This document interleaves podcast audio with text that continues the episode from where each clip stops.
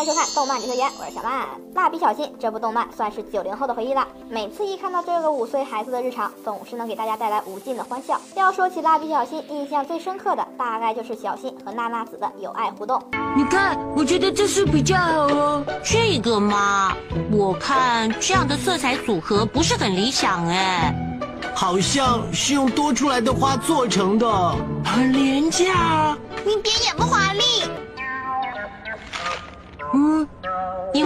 分开摆放，这样子正好。玄关还有客厅，厨房还有厕所，摆起来一定会很可爱。嗯，是。是，别看小新只有五岁，但是人家可精着呢。小小年纪就相中上了温柔漂亮的女大学生娜娜子，小伙子眼光很棒啊。但是娜娜子的原型你们知道是谁吗？大家应该知道，美雅的原型是作者旧井蚁人的妻子，那娜娜子会是谁呢？网传她是作者旧井蚁人的情人，所以我们也能理解为什么娜娜子的人设这么完美。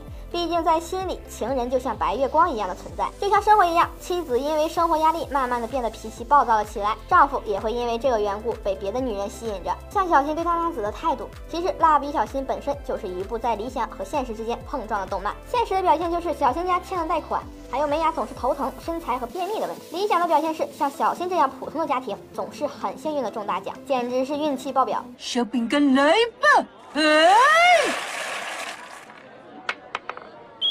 哦，中了，是头奖啊！小新好厉害啊！是什么奖？小饼干一年份吗？一大箱的青椒。买小饼干给你吃好吗？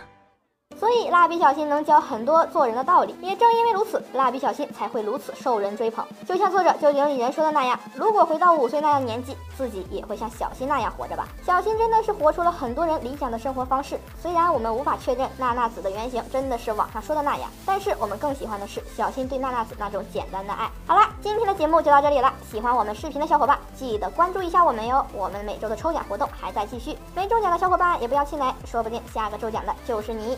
我们下期见。